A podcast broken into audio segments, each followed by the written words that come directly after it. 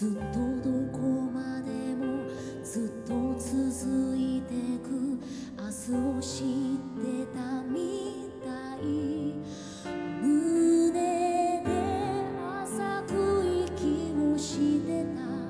家好，欢迎来到这一期的最爱播客节目，我是主持人莱克。我们这档节目将和大家聊一聊我个人比较喜欢或者比较推崇的播客节目。这一期我们聊的播客节目名字叫《不可说》，不就是不是的不，可就是可以的可，说就是说话的说。说起这个播客，我之前是之所以能够搜到这个播客，是因为我。看了一个非常非常经典而且好看的台剧，叫《我们与恶之间的距离》。那这个剧有多好看呢？大家可以去搜一搜什么豆瓣评论之类的，或者大家可以去亲自体验一下。然后我正好在呃泛用性播客客户端搜索，看看有哪些节目在聊这个呃剧，正好搜到不可说。很巧的是，不可说的第一期正好就是聊我们与鹅之间的距离。那么，不可说这个节目，它主要是一个影评类节目，当然，他也会呃聊一些和电影和电视剧有关的话题，可能不是说某一部剧或者某一部电影，他只是聊一些有关的话题，比如说之前疫情电影院不能开门之类的啊这种话题。这风格好像有一点像呃，这个呃反派影评里面的马后炮节目，然后但是它的整体节目的风格和反派影评还是不一样的，呃，它是以话题来呃分割整个节目的，它比如说它有三个呃嘉宾。或者说加主持人一共有三个人，对吧？主持这一期节目，那么每个人会带一个话题出来，然后根据这个话题来，大家来呃聊这个电影，对吧？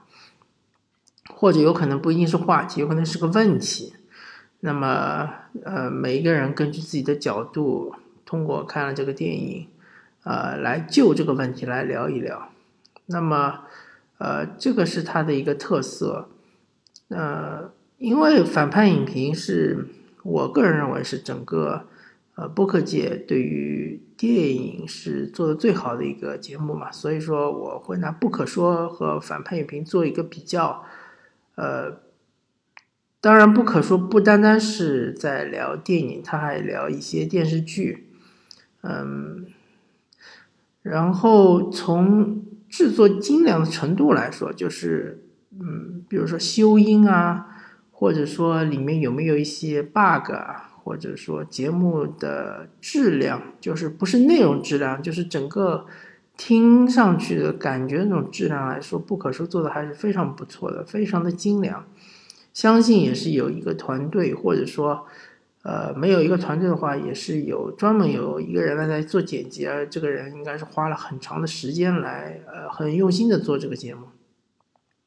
而且这个节目它的时长也是非常长的，呃，和反派影评的时长是差不多的，要一个多小时，有的长的甚至要将近两个小时。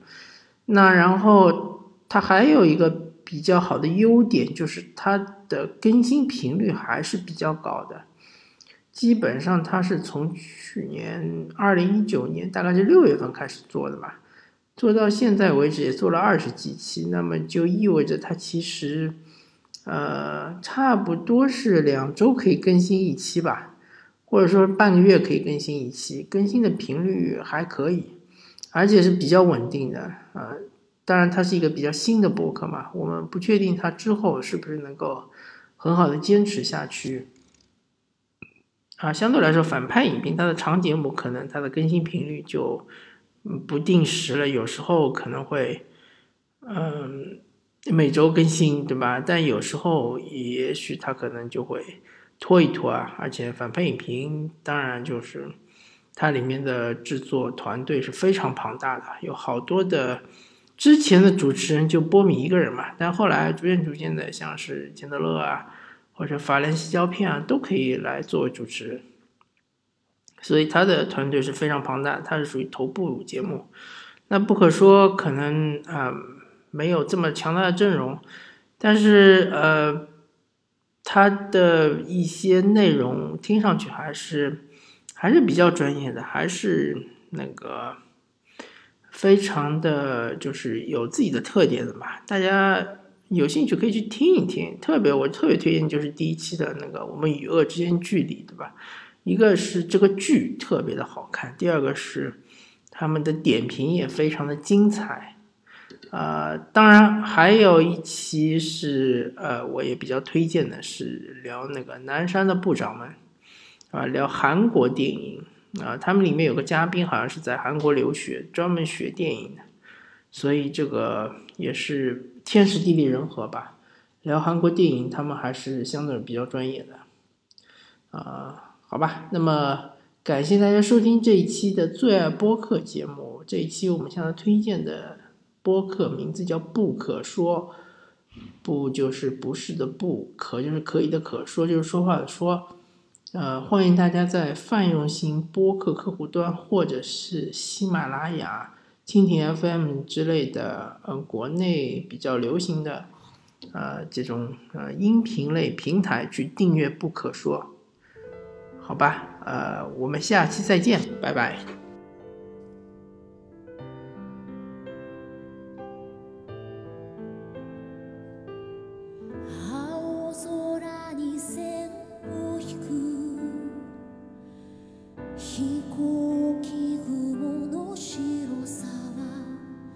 ず